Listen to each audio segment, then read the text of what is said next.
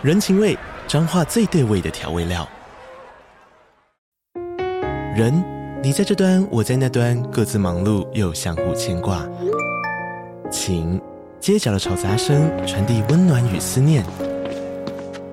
味，是从每一个转角飘出的乡愁。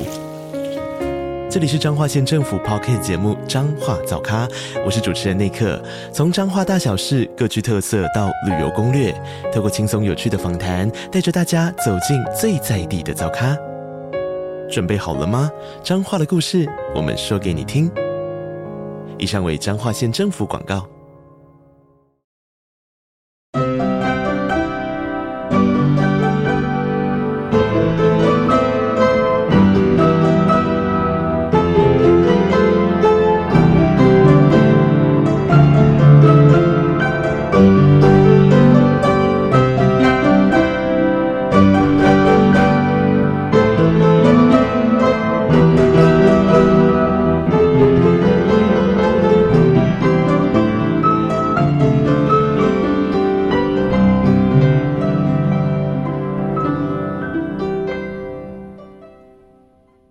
位大小探险家，大家好，欢迎来到玉山故事馆。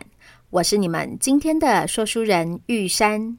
在继续来说破案姐妹花的故事之前，要先恭喜。乌米、紫嫣、耀晨、小凤、博祥、以轩、以嘉、陈柔、舒丹、静熙、玉恩、袁山、立峰、丰凯、小曼、点点、罗磊、可恩、子英、北鼻开门、扭扭虎、琪琪、品渊、思雨、晨晨、深深、咪咪、星星、文文、东东、小妞、香草冰淇淋、允维、雨恩、瑞瑞双宝、轩轩、妮妮、郑勋、齐欢、齐星、小可爱、瑞瑞、红雨、大宝、小乖、天天、远远。亨利、佑俊、嘟嘟、维尼、亮宇、品文、双双、巧巧、围城、小鹿奇汉、彩虹猫、星宇、敏浩、雨堂、雨晨、分解、乐蒂、玉宽、玉柔、易红、易宁，猜对了，文森特说的这幅画是什么？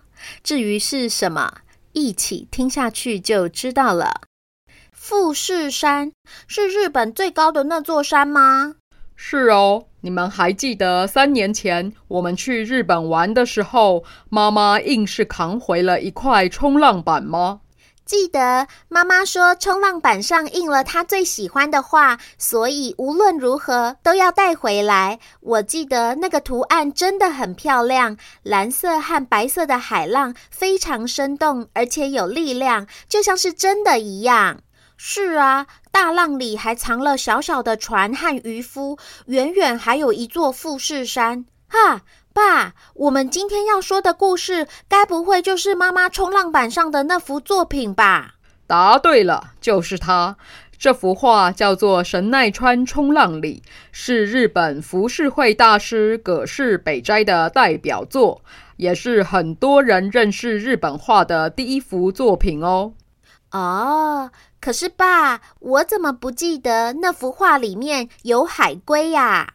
是啊，所以日本美术馆的馆长在亲眼见到画作的改变后，也整个天旋地转，像是被大浪打晕了一样。啊，爸，那个骑着海龟的人是浦岛太郎吗？咦，我刚刚有说冲浪者是人吗？嗯，难道不是人吗？不是哦，在海龟背上的是一只看起来有点紧张的猴子。什么？猴子怎么有可能骑在海龟身上冲浪？这真的是神仙在变法术了吧？是不是？日本美术馆的馆长吃惊极了，完全不敢相信自己眼睛看到的，所以他在第一时间通报我们协会之后，也同步联系了世界上其他收藏了这幅作品的美术馆与博物馆。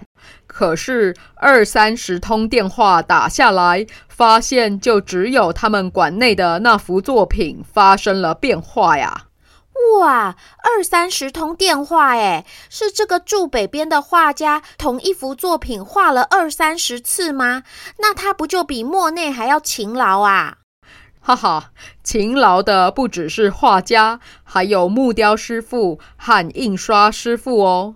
日本大部分的浮世绘是在画家画完作品之后，由木雕师傅依照画作的样子，在木板上雕刻出一样的画面，然后印刷师傅再把颜料刷到木雕板上，在纸上印出彩色的成品，所以才能够一口气复制出这么多的作品哦。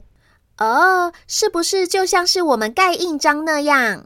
没错，是一样的原理。说出来你们可能会吓一跳。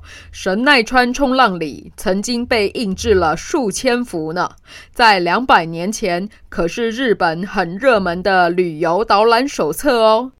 哇，这也太多了吧！是啊，数量多到连远在法国的莫内和梵谷都看过这幅作品哦。想想日本和法国距离这么远，但是他们却在艺术中相遇了呢。哇，这个感觉好奇妙啊！是啊，啊。我们明天中午来去吃寿司如何？爸爸知道有一家日本料理店，它的墙上就有一大幅神奈川冲浪里，加上它的海鲜很新鲜，真的就有一种被海味满满包围住的感觉哦。好味，好味，我想要吃鲜虾手卷，那我要吃炙烧鲑鱼。好，好，好。可是，在吃海鲜之前，我们要不要先来讨论一下这个猴子骑在乌龟身上冲浪到底是怎么回事呢？哦，对哈、差点忘了正事。嗯，我想想看哦，我知道有猴子的故事，嗯，是《西游记》，还有桃太郎，但是里面没有乌龟啊。我知道有乌龟的故事是浦岛太郎，还有龟兔赛跑，但是里面也没有猴子啊。嘿，等等，我记得好像看过一个故事，是乌龟骗猴子，然后猴子又骗乌龟。啊，对，我记得我们那个时候还一起笑说那只乌龟也太傻了吧，但是我忘了它为什么上当了，我来找找看。小宋马上翻起了床头的那本童话故事大全，果然没两下就找到了那个猴子与乌龟的故事。哎呦，肚子里的肝脏怎么有可能晒在树上啦？这只乌龟也太没有医学常识了吧！难怪被猴子唬得一愣一愣的。是啊，这也太好笑了吧！不过，既然猴子后来用计谋顺利逃生了，为什么他们又会出现在神奈川冲浪里这幅画中呢？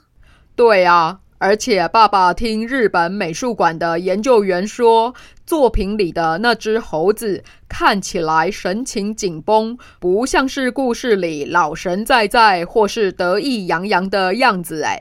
还是乌龟知道受骗之后不甘心，追上那只猴子，强行把它带走啊？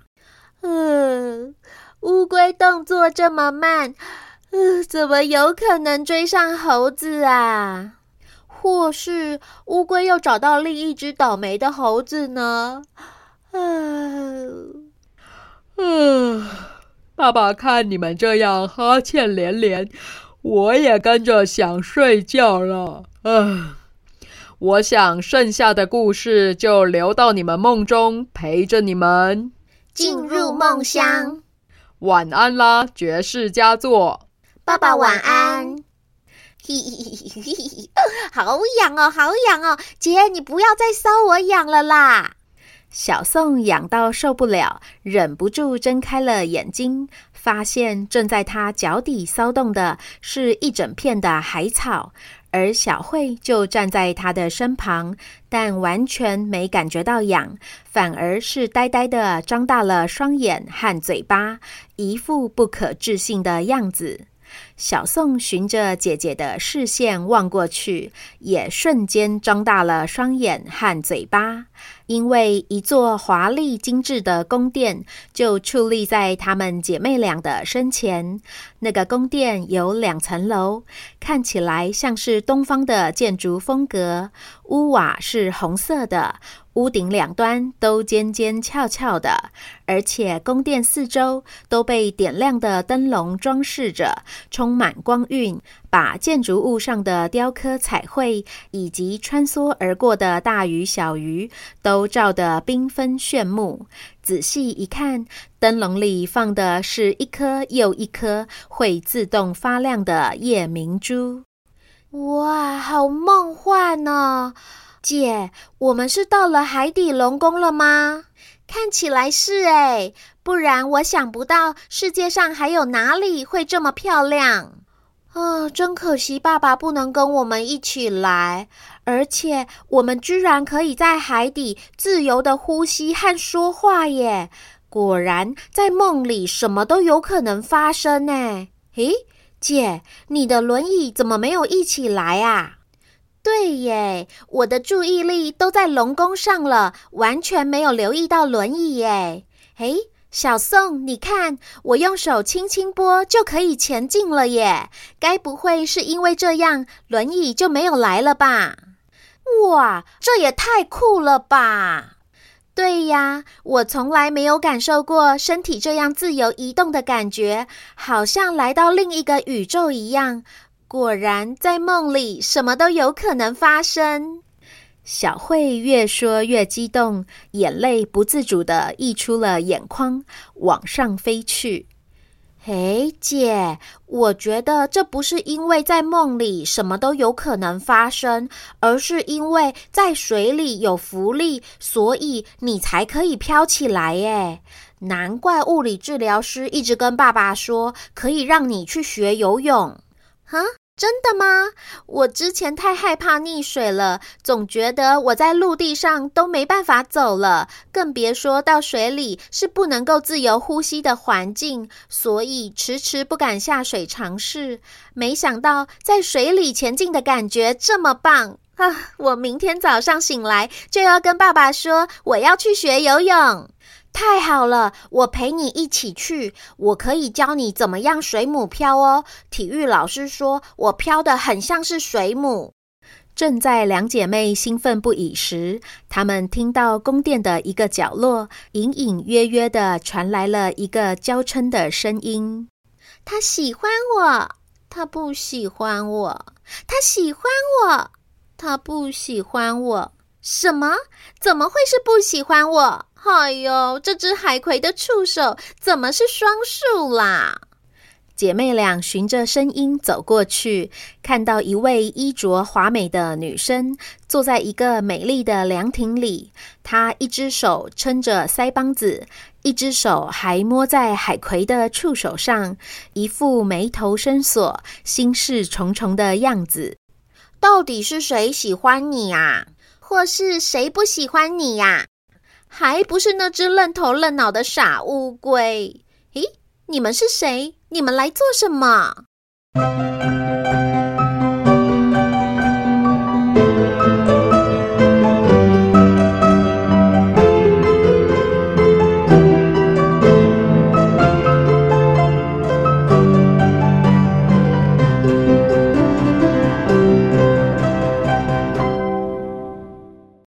位大小探险家，我们今天的故事就说到这边。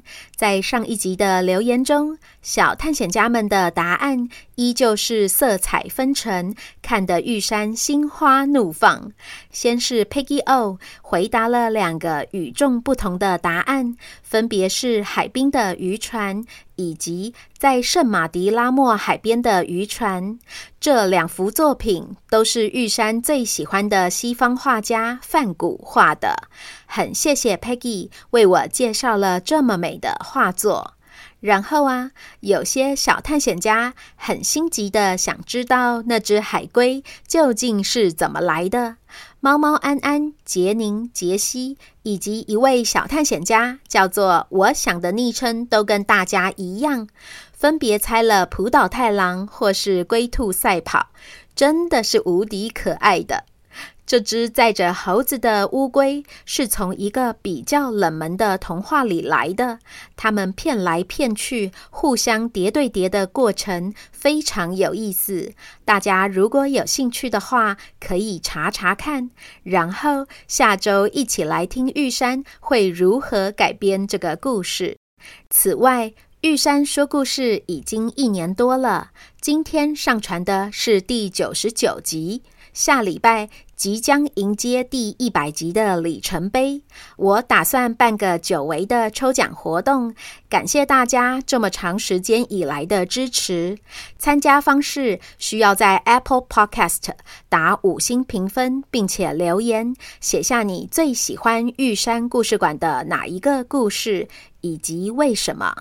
由于活动时间有限，加上 Apple Podcast 的留言都会晚两天才出现，所以如果想要参加抽奖的小探险家，可以这周先开始留言，然后就可以悠哉的等玉山下周公布抽奖礼物与活动办法喽。